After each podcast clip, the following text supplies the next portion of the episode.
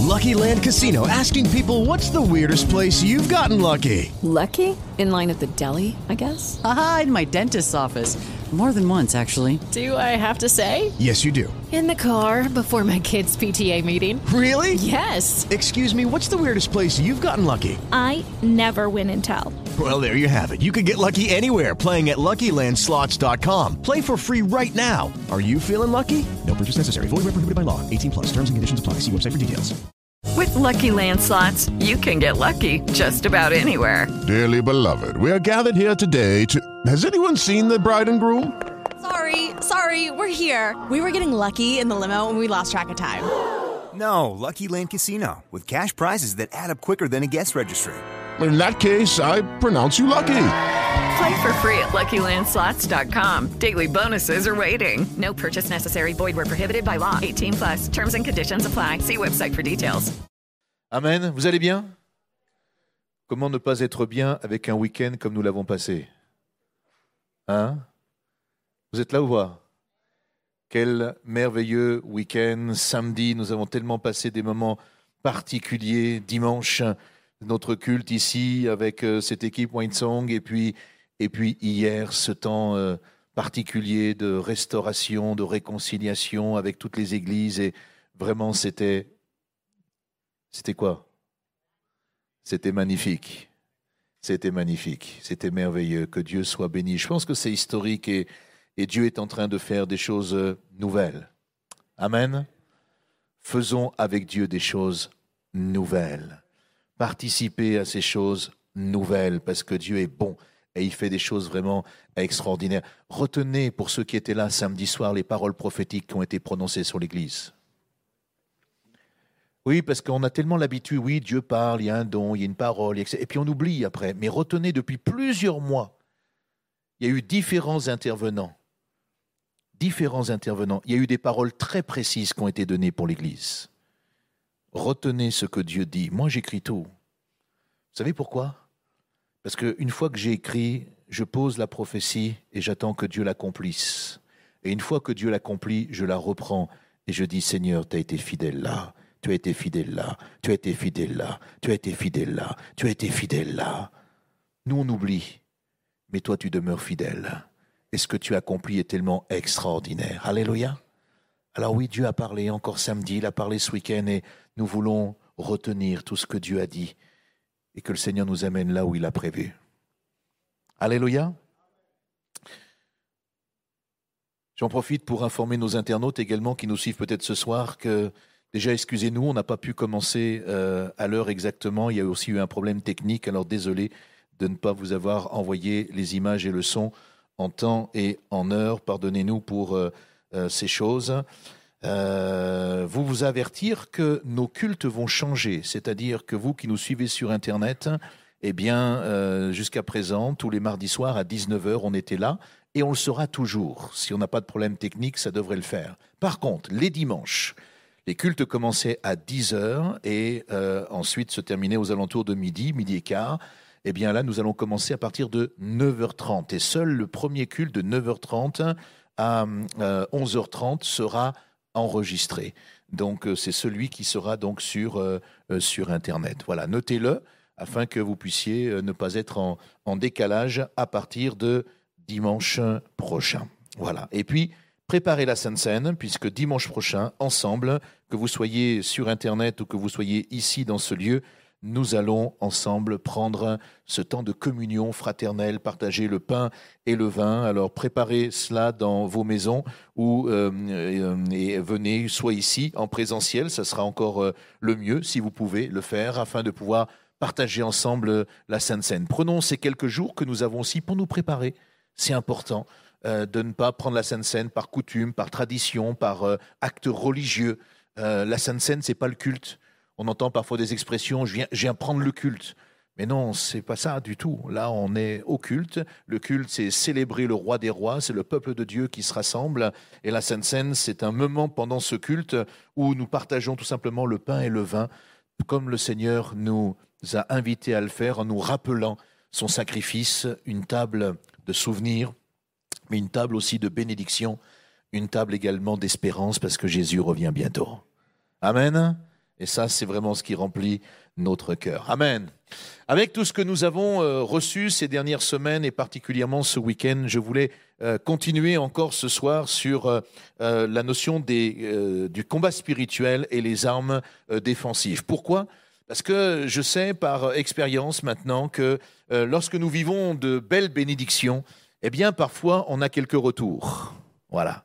Et vous l'avez peut-être certainement déjà vécu également. Et ce n'est pas, il ne faut pas tomber dans la fatalité, il ne faut pas tomber non plus dans la superstition, parce que tout simplement, le Seigneur nous invite à nous garder, à nous protéger et de faire en sorte que nous n'ayons pas systématiquement des retours. Que nous ayons des attaques, ça c'est sûr. On aura toujours des attaques sauf si vous ne marchez plus avec le Seigneur, sauf si vous n'êtes pas dans sa vision, sauf si tout simplement vous ne vous n'embêtez pas euh, l'ennemi euh, chaque matin quand vous vous levez, si vous n'êtes pas une gêne pour l'ennemi, ah vous n'aurez pas trop d'attaques dans votre vie, vous serez tranquillou et tout se passera super bien. Mais comme le disait un jour un pasteur, si quand tu te lèves le matin, tu commences à déranger l'ennemi, si tu gênes le diable parce que justement tu vas commencer à proclamer la parole, tu vas commencer à te mettre à la disposition du roi des rois en disant Seigneur, voilà, je ne sais pas ce qui va se passer aujourd'hui, moi j'ai pas de capacité, mais si tu veux faire quelque chose avec moi, je suis disponible. Là, oui, tu risques d'avoir quelques confrontations. Là, tu risques d'avoir quelques moments compliqués. Là, tu risques d'avoir, eh bien, l'ennemi qui va peut-être essayer de te tenter, l'ennemi qui va essayer de, de t'interpeller pour que finalement tu ne puisses pas accomplir l'œuvre de Dieu. Mais j'aimerais juste te rappeler ce soir que Jésus est plus grand que notre ennemi. Jésus est plus fort que notre ennemi. Et il n'y a pas d'équité entre les deux. Il n'y a pas, comme on le voit souvent, le bien et le mal. Il n'y a pas Dieu et le diable. Moi, j'aimerais juste vous dire, il y a Dieu et il y a le diable. Parce que j'aimerais juste vous rappeler que le diable est une créature. Il se fait passer pour Dieu, mais il demeurera éternellement une créature que Dieu a créée. Oui, à qui Dieu a donné de la puissance, c'est vrai. À qui Dieu a donné du pouvoir, c'est vrai. À qui Dieu a donné une certaine liberté d'action pendant un temps, c'est vrai. Mais le diable demeure une créature il sera toujours en dessous de Dieu. Il n'y a pas Dieu et le diable. Il y a Dieu, le créateur, et le diable, qui est une créature. Alléluia. Cela veut dire quoi? Cela veut dire qu'en toutes circonstances, si je me maintiens en Jésus-Christ, je demeure vainqueur. Je répète ça parce que j'ai l'impression que vous êtes sourds ce soir. Je disais que ça veut dire que si je me demeure, si je demeure, si je reste en Christ, si je reste fondé en lui, en Jésus-Christ, je suis victorieux. Amen. Tu es victorieux. Parce que Jésus est en toi, tu vis en lui. Alléluia. Et ensemble, nous sommes un. Alors, il est important de continuer à comprendre ces notions euh, du combat spirituel, ces notions des armes offensives, défensives. Nous sommes arrêtés euh, sur ce verset qui nous parle d'Éphésiens 6 et qui nous dit Revêtez-vous de toutes les armes de Dieu afin de pouvoir tenir ferme. Et nous, nous, quand nous parlons des armes de Dieu, souvent nous pensons simplement à ce qui est décrit dans Éphésiens 6, mais je vous ferai remarquer que depuis le début, de cette étude sur le combat spirituel, on n'a pas encore abordé Éphésiens 6. Et pour des raisons très simples. C'est qu'en réalité, dans la parole de Dieu, il est tout simplement dans cette compréhension de pouvoir mettre en pratique lorsque nous devenons disciples de Jésus-Christ, non pas euh, d'emblée cette armure soi-disant spirituelle qui vient pour nous protéger, mais avant de revêtir euh, l'armure, pardon, il y a un certain nombre de choses à faire dans notre vie personnelle. Sinon, on ne peut pas mettre l'armure, ça ne pourra pas aller. Vous remarquerez que les soldats, lorsqu'ils mettent l'armure, sous l'armure, ils ne s'habillent pas n'importe comment. Ils ne mettent pas n'importe quel habit. Ils n'en mettent pas plus ou pas moins que ce qu'il faudrait. Pourquoi? Parce que autrement, l'armure ne convient plus. Vous comprenez? Et c'est pour ça que la Bible nous enseigne ici également qu'avant de pouvoir revêtir l'armure spirituelle, il y a des choses à faire. Alors nous avons vu ensemble que tout cela est défini au travers de la parole de Dieu. L'écran suivant, s'il te plaît. Rapidement, nous avons vu la parole de Dieu, la délégation de pouvoir et l'autorité spirituelle que Jésus nous a donnée, la prière, comment proclamer, le jeûne également quand c'est nécessaire, les clés, la notion des clés du royaume de Dieu et le nom de Jésus. Et nous nous sommes euh, arrêtés en développant toutes les stratégies de, euh, comment dirais-je, de, euh, de, de l'utilisation des armes, la défensive. Qu'est-ce que nous pouvons utiliser pour nous défendre? Comment nous pouvons mettre en place les choses pour que lorsque l'ennemi va nous attaquer, eh bien tout simplement, nous, nous soyons déjà sous sa protection, nous soyons déjà tout simplement gardés. Et nous trouvons dans la parole de Dieu tout simplement des notions particulièrement efficaces afin d'être victorieux et dans le monde naturel comme dans le monde spirituel. La dernière fois, lors de la deuxième partie de cette euh, pensée, nous avions vu que pour être vainqueurs, nous devions tout simplement nous soumettre et résister. Soumettons-nous et résistons à Dieu. Alléluia. La deuxième chose, résistons avec une foi ferme à tout ce qui pourrait peut-être euh, s'opposer. Troisièmement, il nous est dit de ne pas donner accès, ne donnons pas accès à l'ennemi de notre âme. Voyez, ça fait partie des armes défensives pour que justement nous puissions être protégés. Et nous sommes arrêtés sur cette notion également, comment se dégager des pièges de l'ennemi quand l'ennemi cherche à nous piéger, quand l'ennemi cherche à nous tenter, quand l'ennemi cherche à, agir dans notre vie pour essayer finalement de nous, de nous piéger, comment nous pouvons nous en euh, finalement sortir de ces situations Et là, nous avions vu six premiers points. Premièrement, en s'abstenant des convoitises charnelles. Je ne le redéveloppe pas, bien sûr, vous l'avez compris. Si vous êtes intéressé, vous pouvez retourner sur euh, Sentinelle de prière YouTube et vous aurez absolument tout dans la playlist du combat euh, spirituel. Deuxièmement, en, évitant certaines situations, en, en renonçant à certaines choses dans notre vie. Ben oui, ça fait partie des armes défensives. Si, si, si, nous gardons tout, si nous gardons tout de notre ancienne nature, de notre ancienne vie, et que finalement nous ne savons pas euh, nous, nous, nous, nous, défaire d'un certain nombre de choses, eh bien ça va être particulièrement euh, compliqué. Troisièmement, donc en tenant ferme nos résolutions. Quatrièmement, en se tenant sur nos gardes. Et oui, veillez. Soyons des sentinelles, des sentinelles de prière. La dernière fois, nous avons vu, cinquièmement, en éprouvant les esprits. Je ne reviens pas dessus, vous pourrez euh, reprendre ce que nous avons partagé. Et puis, sixièmement, dans cette même notion, comment euh, pouvoir nous dégager des pièges de l'ennemi? Eh bien, en laissant derrière nous notre passé. Amen. Dans cette même notion, il y a encore un point qu'il nous faut euh, voir ensemble aujourd'hui, et je pense que c'est le dernier qu'on verra sur cette notion-là. Euh, sur comment justement, eh bien, euh, tout simplement être victorieux et comment nous dégager des pièges de l'ennemi. Eh bien, pour être victorieux dans le monde naturel comme dans le monde spirituel, réfléchir, engager un chemin avec Christ en empêchant toute malice de nous influencer je vais prendre un texte pour que vous puissiez arriver à comprendre ce dont il est question et vous allez voir que finalement c'est très très très pratique. On va prendre le temps d'étudier ce soir pendant quelques instants Éphésiens chapitre 4, le verset 17. À partir de ce verset, l'apôtre Paul nous enseigne des choses assez intéressantes concernant l'attitude et le comportement du croyant, du disciple de Jésus. Qu'est-ce qu'il nous dit? Il nous dit ceci. Voici donc, ce que je dis et ce que j'affirme dans le Seigneur, vous ne devez plus vous conduire comme les non-croyants qui se laissent guider par la sottise de leurs pensées. Ils, sont, ils ont l'intelligence obscurcie. Ils sont étrangers à la vie de Dieu à cause de l'ignorance qui est en eux, à cause de l'endurcissement de leur cœur. Verset 19.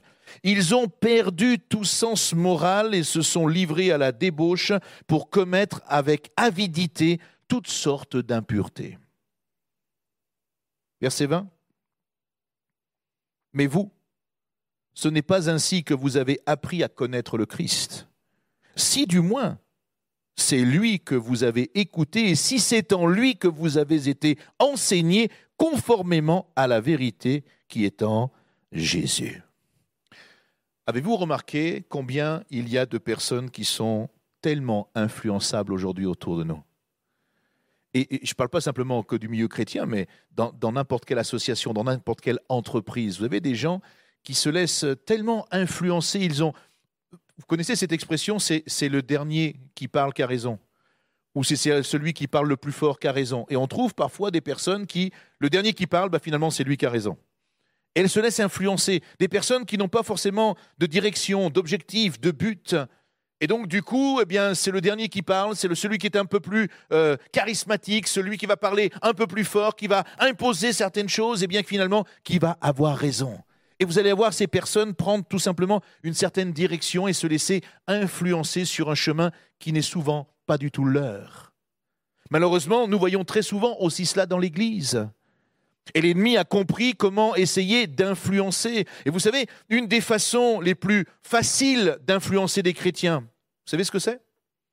Leur empêcher d'étudier la parole de Dieu. Leur, leur- leur enlever l'envie de méditer la parole. Enlever ce désir d'approfondir la parole. Nous faire croire que même si nous avons 10 ans, 15 ans, 20 ans de conversion à Jésus-Christ, eh bien, nous avons, parce que comme nous avons baigné dans l'Église, nous avons été enfants dans l'Église, nous avons reçu à l'école du dimanche à l'époque, eh bien, toutes les histoires, et, nous connaissons les histoires de Daniel, nous connaissons les histoires euh, lorsqu'il était dans la fosse au lion, nous connaissons tel- tellement de choses sur Dieu, que finalement, on se permet de dire, mais bon, je sais que je devrais lire la parole, mais j'ai pas trop le temps, en fait. Tu vois, Seigneur, combien je suis occupé, tellement j'ai de choses à faire, tellement de... Et donc la, la méditation de la parole, la lecture de la parole, l'étude de la parole devient juste secondaire dans notre vie. Mais vous remarquerez que au fur et à mesure que les années vont passer, vous allez perdre, vous allez oublier, et vous n'allez plus vous souvenir des vérités essentielles qui sont tout simplement les fondations de votre vie spirituelle. Alors les fondations vont commencer à se craqueler parce que nous avons besoin de découvrir. Vous savez, la parole de Dieu, c'est pas simplement quelque chose qu'on lit à un moment, qu'on découvre et que finalement euh, on dit, on adopte dans notre vie en disant oui, ça c'est compris, c'est bon, c'est acquis. En réalité, j'ai compris depuis plusieurs années que lorsque nous lisons quelque chose, Dieu nous donne la compréhension en fonction de l'état où nous nous trouvons et de là où nous sommes. Je ne sais pas si vous comprenez ce que je suis en train de dire. Vous pouvez lire un texte biblique, vous pouvez l'étudier, le méditer, vous réfléchissez à certaines choses et vous en tirez une instruction. Vous dites Waouh, ça c'est formidable. Relisez-le dans 15 ans, dans 10 ans. Et parce que vous aurez développé votre croissance spirituelle, parce que vous aurez développé votre maturité, parce que vous aurez laissé le Saint-Esprit vous interpeller, vous allez relire le même passage, mais il y a quelque chose de différent qui va prendre place. À cause de votre croissance, à cause de votre développement, à cause de cette maturité, l'Esprit Saint va venir et il va éclairer sous encore un- aspect différent un texte que peut-être vous avez lu 100 fois. J'espère que vous les avez lus au moins 100 fois. Ça, c'est moins sûr. 99. Mais le Saint-Esprit va éclairer quelque chose. Vous allez dire Waouh J'avais pas vu comme ça avant. C'est la révélation de l'Esprit de Dieu. Et vous remarquerez qu'au fur et à mesure de votre croissance spirituelle, Dieu se révèle de cette manière-là. Vous savez, le Seigneur est tellement intelligent qu'il a compris que la créature qu'il avait faite, donc nous en l'occurrence, nous n'avions pas la capacité, comment dire ça, d'emmagasiner, de connaître, de vivre même, euh, tout de suite, je dirais, le, le haut niveau de ce que Dieu a prévu pour nous. Tout dans la parole de Dieu est une croissance, est un développement. Vous avez remarqué? Même lorsque, par exemple, euh, Dieu va donner le terrain à Israël. Vous avez remarqué? Pourtant, Dieu est tout-puissant. Il aurait très bien pu mettre ses anges un peu partout en disant, ben voilà, là j'ai mis mes anges, je protège mon peuple, et voilà, tout le pays est à vous. Dieu n'a pas fonctionné comme ça. Il a dit, je vais vous le donner au fur et à mesure, Et il va même les prévenir en leur disant, n'allez pas trop vite et n'allez pas trop loin, parce qu'il y a des ennemis qui sont là, et ils restent là pour l'instant, parce que je le veux qu'ils soient là. Parce que vous, vous allez conquérir au fur et à mesure. Pourquoi Dieu a-t-il fait ça? Parce qu'il savait que Israël, au départ, n'était pas suffisant. Ils étaient bien trop nombreux, peu nombreux, pardon. Et ils avaient besoin de croître, ils avaient besoin de se multiplier, ils avaient besoin de grandir, ils avaient besoin de comprendre tellement de choses pour pouvoir. Et c'est au fur et à mesure que la croissance est venue au travers du peuple, dans ce cas-là, sur le plan euh, démographique, qu'au fur et à mesure, ils ont envahi le pays et qu'ils se sont saisis du pays promis. Sur le plan spirituel, mon frère, ma soeur, c'est exactement la même chose. Si tu ne grandis pas avec Dieu, si tu lis la parole toujours de la même manière, tu n'iras pas plus loin. Et dans dix ans, tu liras toujours de la même façon. Et ça, me fait penser à ces deux, mamies euh, qui, étaient là et qui euh, discutaient entre elles. Et il y en a une qui disait, parce qu'elle venait de recevoir un jeune pasteur qui avait pris l'église, très peu expérimenté, et elle disait à l'autre, elle disait, à peine il a déjà euh, cité la référence biblique du texte qu'il va prendre ce dimanche pour essayer de l'expliquer, je sais déjà ce qu'il va dire. Du coup, elle tenait pas beaucoup d'importance, elle donnait pas beaucoup d'importance à ce que ce jeune pasteur était en train de vouloir expliquer, parce que elle, juste la référence, elle connaissait l'histoire, elle savait ou elle pensait ce que déjà ce pasteur allait dire, donc du coup, elle en profitait pour parler et elle n'était pas forcément très motivée pour. Euh... Le problème, c'est que nous pouvons passer toute notre vie comme ça, en reprenant des mêmes passages, en pensant que c'est les mêmes choses, en disant mais je connais l'histoire, c'est pas la peine que je le relise. Mais vous pouvez aller beaucoup plus loin que ça.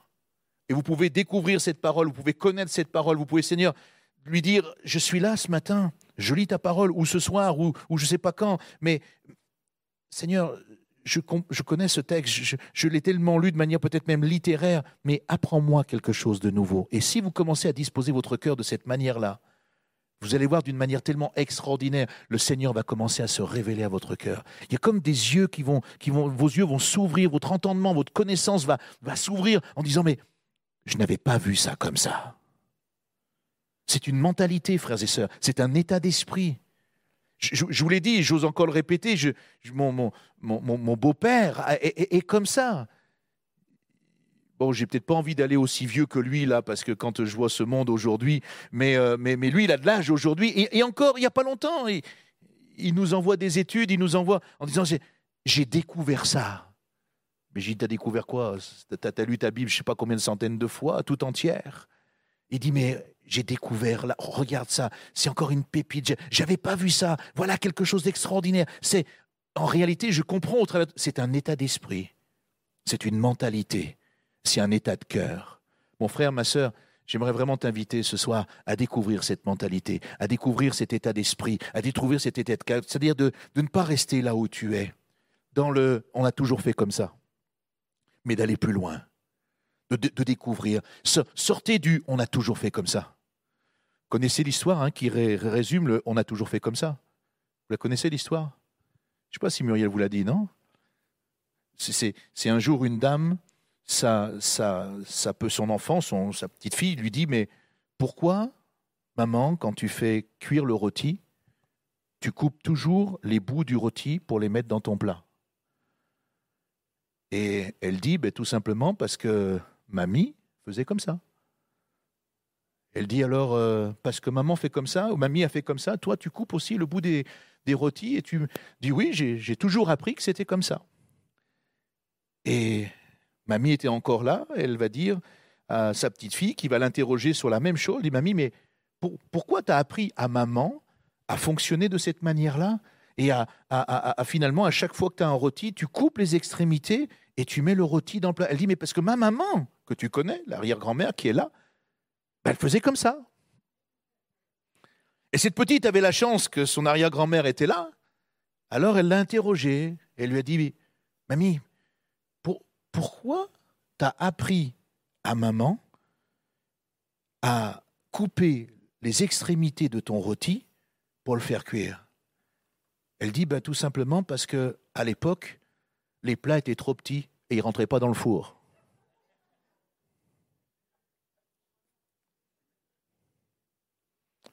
On a toujours fait comme ça. Frères et sœurs, il y, a combien de choses qu'on fait aujourd'hui parce qu'on a toujours fait comme ça? Sauf qu'il y a 40 ans en arrière, il y avait certaines raisons qui ne sont plus les mêmes aujourd'hui. On est en 2023. Vous comprenez? En 2023, on ne pense pas, on ne fonctionne pas comme en 1980 ou en 1990 ou même dans les années 2000 et encore moins dans les années 70. Est-ce que vous comprenez ça? Ce qui ne change pas, c'est la parole. Elle ne change pas. D'ailleurs, il suffit juste de la lire pour se rendre compte combien elle est d'actualité. Des fois, quand je lis certains textes de l'apôtre Paul, j'ai dit, il devait être là la semaine dernière, il a vu ce qui se passait en France, pas possible. Tellement les choses sont claires, tellement les choses sont limpides, elles sont, elles sont nettes. La parole, elle ne change pas. Mais tout le reste bouge, frères et sœurs. Tout le reste change, tout le reste bouge. Et nous, on ne doit pas avoir peur. Ne, ne restons pas dans on a toujours fait comme ça. Et je dirais tout simplement, ne lisez plus la Bible comme vous l'avez toujours fait.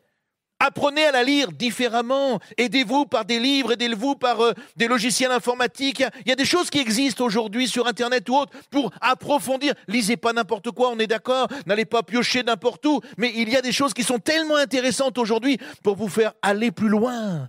Découvrir la parole avec beaucoup plus de profondeur. Allez-y. N'ayez pas peur. Combien de personnes sont influençables parce qu'elles n'ont pas de fondation? Elles ne sont pas suffisamment solides. Alors l'une dit un truc, elle va là-bas, l'autre dit autre chose, elle va là-bas, etc., etc.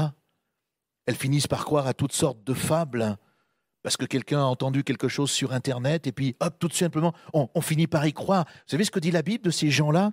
Ils disent, ils sont guidés par la sottise de leurs pensées. C'est pour moi qui le dis, hein, on l'a lu tout à l'heure. Hein ils sont guidés par la sottise de leurs pensées. D'autres, c'est un peu plus grave. La Bible nous dit qu'ils ont l'intelligence obscurcie. C'est-à-dire qu'ils ne, voient pas ce que les autres voient, ils n'arrivent pas à percevoir ce que des hommes et des femmes spirituels perçoivent. Parce que, ignorant justement des principes de Dieu pour leur vie, pour leur euh, euh, exercice de tous les jours, et puis d'autres vont encore plus loin. La Bible nous dit, eh bien, ils ont un cœur qui a été endurci. En fait, ils veulent rien savoir. Ils ont pris une décision. Ils veulent rien savoir. Mais même pour quelqu'un qui veut rien savoir, Dieu est encore tout puissant. J'avais un ami qui est décédé il y a quelques années, là, il n'y a pas très longtemps, là, du, Covid d'ailleurs, qui était notre témoin de, de mariage. Il était euh, commissaire travaillait dans la police depuis des années, il voulait rien savoir de l'évangile. Mais alors rien. Ça l'agaçait, ça... Et sa femme l'invitait à, venir, elle était devenue croyante, elle avait découvert l'évangile. Et c'est incroyable ce que Dieu est capable de faire. Et il donnait ce témoignage-là, et je l'avais comme témoin, c'est quelqu'un qui m'a qui m'a amené aussi à, à, grandir dans la foi, et j'apprécie énormément ce monsieur. Et quand je me repense à son témoignage, sa femme qui a tellement insisté pour qu'il vienne un dimanche après-midi écouter l'évangile, tellement que sa femme l'a saoulé un jour, il est venu, il a dit, c'est simple, je viens, je me boucherai les oreilles et je n'écouterai rien. Son cœur était endurci.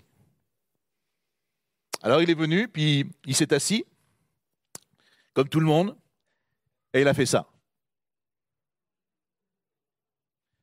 Et du début de la réunion jusqu'à la fin, il était, comment dirais-je, déterminé à rester comme ça. Et la réunion commence, les chants commencent, etc. Lui n'écoute rien. Il veut rien savoir de ce qui se passe. Le pasteur commence à prêcher, il veut rien savoir. Il est toujours comme ça. Il se moque de ce que les gens peuvent le regarder en disant qu'est-ce qu'il a ce gars? Il a toujours les, les doigts dans les oreilles. Il, a... il s'en moque. Il dit, je suis venu, il l'a répété à sa femme, je suis venu, mais je me boucherai les oreilles, je veux rien entendre de ce, de ce qui se dit ici. Le pasteur prêche, continue à prêcher, et à un moment donné, il y a une mouche. Je vous assure que c'est vrai. Ce n'est pas une blague. Je vous assure que c'est vrai. C'est son témoignage. Il est comme ça. Et la mouche se pose sur son nez. Alors devant tout le monde, enfin ceux qui étaient derrière, il fait ça. Et la mouche revient systématiquement où? Sur son nez. À un moment donné, il est tellement, il est tellement agacé qu'à un moment donné, il, enlève les, doigts de ses oreilles pour enlever ses... Et à ce moment-là, il y a une parole particulière. Je m'en souviens plus aujourd'hui, vous voyez, j'aurais dû la noter parce que... Mais il y a une parole, il tombe dans un, dans un passage où le, pasteur est en train de prêcher, il y a une parole, et c'est cette parole-là, là, en une fraction de seconde, qui va toucher son cœur. Et là, il va commencer à pleurer comme un bébé. Même lui, il n'est pas capable d'expliquer. Même lui, il n'est pas capable d'expliquer qu'est-ce qu'elle foutait là, cette mouche, pourquoi personne l'avait chassée, et qu'elle venait juste sur son nez. Alors plus tard, il a compris, Mais il n'est pas capable d'expliquer comment cette parole, à ce moment-là, où la mouche est venue, il a enlevé les doigts de ses oreilles, et que finalement cette parole a touché son cœur, et il a été comme bouleversé.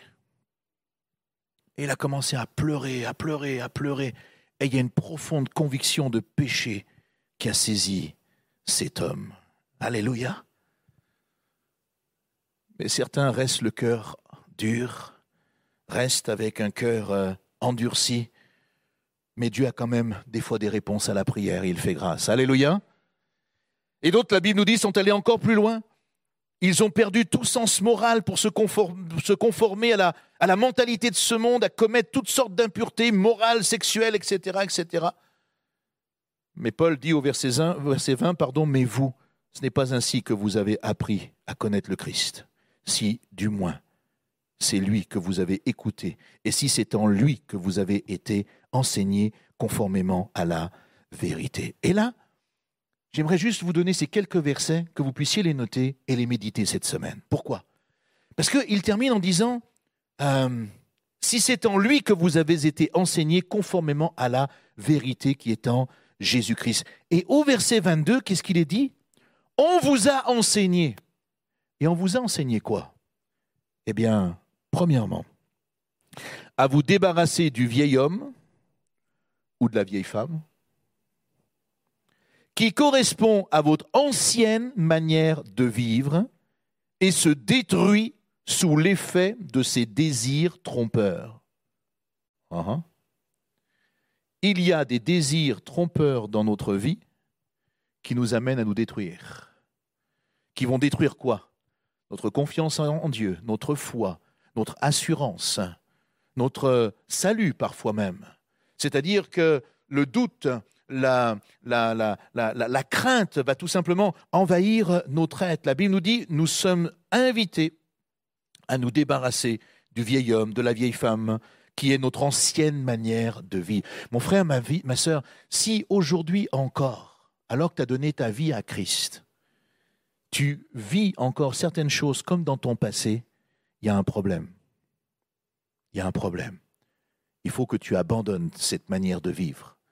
Pas besoin de rentrer peut-être dans tous les détails, et vous savez de quoi je parle, parce que chacun nous sommes différents.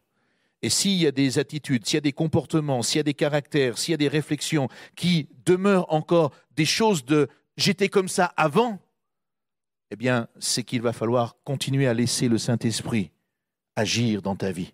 Pourquoi? Ben Justement, le verset 23 nous en parle. Laissez-vous renouveler par l'esprit de votre intelligence.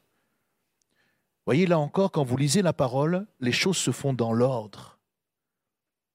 Nous commençons tout simplement par prendre la décision de nous débarrasser du vieil homme, de la vieille femme, de notre vieille manière de fonctionner, de, de penser, de réfléchir. Ensuite, nous nous laissons renouveler par l'esprit dans notre intelligence. Être renouvelé par l'esprit, ça veut dire quoi? Ça veut dire tout simplement que le Saint-Esprit vient dans notre vie et à partir de ce moment-là, nous ne voyons plus les choses de la même manière. Est-ce que vous comprenez ça? Si vous voyez encore les choses aujourd'hui comme vous les voyez il y a 50 ans en arrière, ou 20 ans en arrière, ou 50 ans, ou si vous êtes converti il y a simplement peut-être, je ne sais pas moi, 6 mois, mais que vous voyez encore les choses comme il y a 6 mois en arrière, c'est qu'il y a un problème. Lorsqu'on donne notre vie à Jésus-Christ, nous sommes renouvelés dans notre esprit, renouvelés dans notre intelligence, et nous ne voyons plus, nous ne pensons plus comme hier. D'ailleurs, c'est quelque chose que nous vivons au quotidien. Puisque semaine après semaine, mois après mois, le Seigneur, par son esprit, peut nous renouveler, veut nous renouveler. Pourquoi? Parce que l'Église n'est pas la même. Parce que là où nous sommes et la manière dont nous vivons la parole, ce n'est pas la même chose. regardez les prédications que nous prêchons aujourd'hui. Comparez-les avec les prédications qui étaient euh, prêchées il y a peut-être 60 ans ou 70 ans en arrière. Même si la parole est la même, et que le sens peut être le même, en réalité, la prédication n'est pas du tout la même. La manière de la porter, les mots utilisés, le vocabulaire, tout cela est différent parce qu'elle s'était adaptée à l'époque. Nous avons besoin d'être renouvelés dans l'esprit de notre intelligence. Verset 24, à nous revêtir de l'homme nouveau. C'est maintenant qui vient, pas avant. L'homme nouveau, la femme nouvelle, elle vient lorsque nous avons revêtu cet esprit dans notre intelligence, créé selon Dieu par la justice et par la sainteté que produit la vérité. Frère, ma soeur, tu as besoin de revêtir cet homme, cette femme nouveau, nouvelle. C'est cette nouvelle façon de fonctionner, cette nouvelle façon de vivre. C'est cette façon différente de dire et de comprendre ce que Dieu veut faire aujourd'hui, en 2023, là où tu te trouves. Et après, il va rentrer dans des choses tellement concrètes. Regardez avec moi, verset 25. C'est pourquoi, vous débarrassant du mensonge, dites chacun la vérité à votre prochain, car nous sommes membres les uns des autres. Vous voyez, quand la Bible, ou des gens vous disent non mais la Bible c'est compliqué, pasteur, c'est moi je ne peux pas la lire, la Bible, c'est tellement difficile à comprendre. Débarrasse-toi du mensonge. Dis la vérité à ton prochain.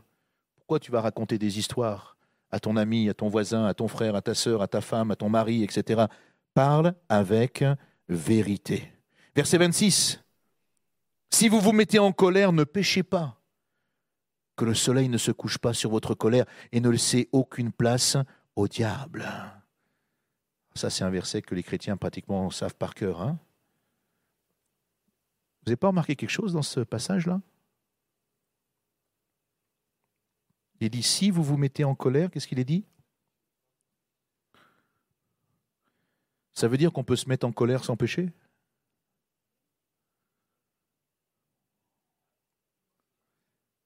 Alors la colère est un problème ou n'est pas un euh, n'est pas un problème? Beaucoup de chrétiens disent mais non, pasteur, la colère c'est un péché. Non, la colère devient un péché à partir du moment où tu ne maîtrises plus la colère où tu ne gères plus ta colère, où ta colère t'amène dans des émotions et dans des attitudes, des comportements qui te dominent. C'est-à-dire qu'à partir du moment où c'est la colère qui te domine et c'est plus toi qui domine la colère, là c'est un problème. Quand Jésus a chassé les vendeurs du temple, vous croyez qu'il l'a fait avec beaucoup d'amour? Il y avait de la miséricorde avec un fouet parce qu'il y avait une colère qui était là, qui était insupportable de voir la maison de Dieu qui était normalement appelée à être une maison de prière, et qu'à l'intérieur, il y avait tellement de médisance, de critiques, il y avait tellement de, de, de, de, vendeurs qui étaient là, essayant de tricher pour vendre toujours plus à l'autre. Et Jésus n'a pas supporté cette situation. Oui, nous pouvons nous mettre en colère, mais sans péché sans faire en sorte que la colère nous dépasse, nous submerge, et que finalement nous prononcions des mots, que nous fassions des choses que nous allons regretter ensuite. Là, c'est une mauvaise colère.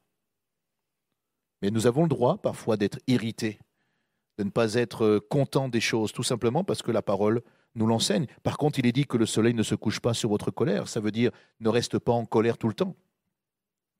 Ça veut dire qu'à un moment donné, il faut régler ton problème.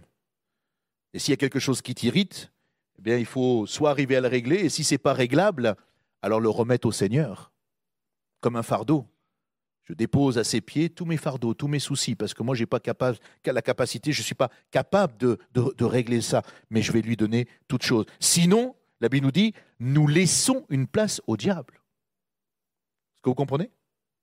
Donc, si tu ne veux pas laisser ta place, une place, ou en tout cas une porte ouverte à l'ennemi, eh bien, il nous faut tout simplement euh, tenir ferme.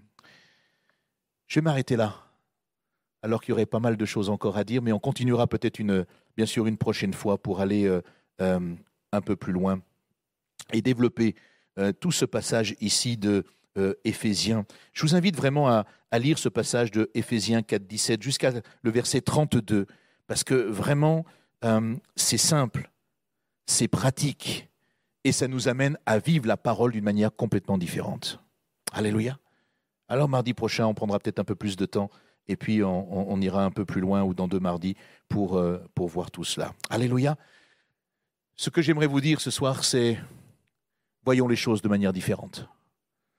Ne faisons pas sans arrêt les mêmes choses en espérant que nous aurons des résultats différents, mais engageons-nous dans des choses euh, que Dieu a prévues pour nous. Vous savez, c'est Albert Einstein qui disait les changements extérieurs commencent toujours par un changement intérieur d'attitude. Alors commençons par changer et laissons la gloire de Dieu se manifester. Amen. Prions ensemble quelques instants. Seigneur, merci pour euh, ta parole, pour ta fidélité, encore pour ces temps, ces moments. Merci pour euh, la richesse de ta parole qui est tellement euh, profonde. Aide-nous à être des disciples de Jésus, toujours plus pratiques, efficaces, être des hommes et des femmes qui savons tout simplement là où tu veux nous voir marcher et que nous puissions être des hommes et des femmes victorieux. Aide-nous à utiliser toutes ces euh, armes défensives afin que lorsque l'ennemi vient nous chercher, nous pouvons lui répondre que nous avons été renouvelés par l'Esprit, qu'il y a maintenant l'homme, la femme nouvelle, que nous ne sommes plus des hommes et des femmes qui allons utiliser le mensonge euh, ou toutes sortes d'autres choses, mais que tout simplement nous nous appliquons à vivre et à marcher selon ta parole. Seigneur, à toi toute la gloire encore et bénis mes frères et sœurs qui sont là ce soir. Fais-leur du bien, accorde-leur vraiment toute ta grâce dans le nom précieux de Jésus.